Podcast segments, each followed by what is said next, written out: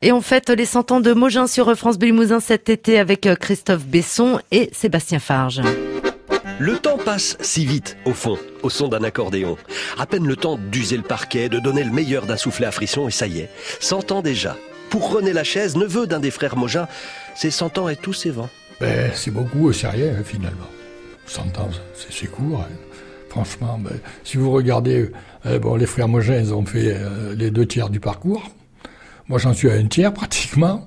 Hein, donc, c'est bon, ben, enfin, ça résume qu'une vie, c'est pas grand-chose au fond. René Lachaise a été 32 ans à la tête de cette fabrique très traditionnelle d'accordéon.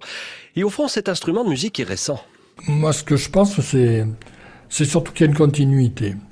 Euh, l'accordéon qui a été extrêmement populaire donc au XXe siècle, qui a débuté à la fin du XIXe, euh, a eu un retentissement mondial. Souvent, l'image de l'accordéon colle à la France. Or, en termes de production, c'est pas vrai.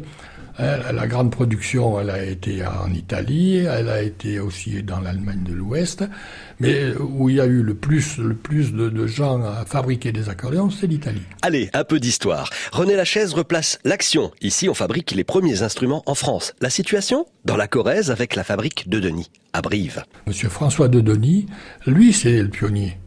Parce que quand il a commencé en 1887 à Brive, il était seul, hein, vraiment seul. Et là, alors il y avait eu les accordéons romantiques en, Autriche et ailleurs et tout, à Paris. Il y a eu euh, les Bussons et autres qui ont fait de très belles choses. Mais lui, là, dans, sa petite Corrèze, se lancer comme il l'a fait, euh, moi je suis admiratif. Il a euh, développé des accordéons diatoniques, c'était la mode à l'époque, et il a eu une renommée extraordinaire extraordinaire, ce monsieur. Et il a monté une entreprise qui, a culminé à plus de 100, 130, 140 personnes. Et, il a fait des instruments. Vous allez en Bretagne, je ne sais pas s'il reste encore euh, une maison où il n'y a pas un de Denis dedans. Hein. C'est grâce à lui que Jean Mogin a attrapé le virus, parce que Jean Mogin, qui est issu d'une famille extrêmement modeste, là, sur les collines avoisinantes, et il avait la passion de la musique, il jouait du bugle. Et donc, euh, dans les années 1905, 1906, tout ça, il a découvert qu'à Brive, il, se fabriquait quelque chose de particulier. Et là, en 1908-1909, un an près, j'en sais rien, euh, il a connu M. de Denis. Et c'est comme ça qu'ils sont entrés en liaison, et c'est comme ça qu'il a appris le métier, les métiers de l'accordéon chez M. de Denis. La guerre est arrivée. Quand il est revenu de la guerre, en 1919, il, a eu envie de, voler ses propres ailes.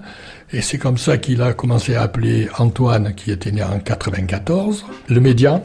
Et puis le plus jeune, Robert, qui travaillait à la manufacture d'armes de Tulle. 1901, il est né, lui. Et donc il était tout jeune. Hein.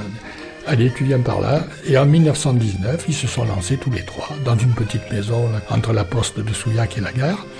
Ils ont commencé comme ça. Les 100 ans de Mogin, une très jolie série qu'on vous propose euh, dès aujourd'hui et tout l'été avec Christophe Besson et euh, Sébastien Farge et tout cet été, bien l'histoire euh, très riche de cette fabrique, les métiers, les savoir-faire incroyables et bien sûr le futur de cette maison Mogin. Les 100 ans de Mogin, c'est à réécouter sur notre site internet francebleulimousin.fr. France Bleu Limousin. France Bleu.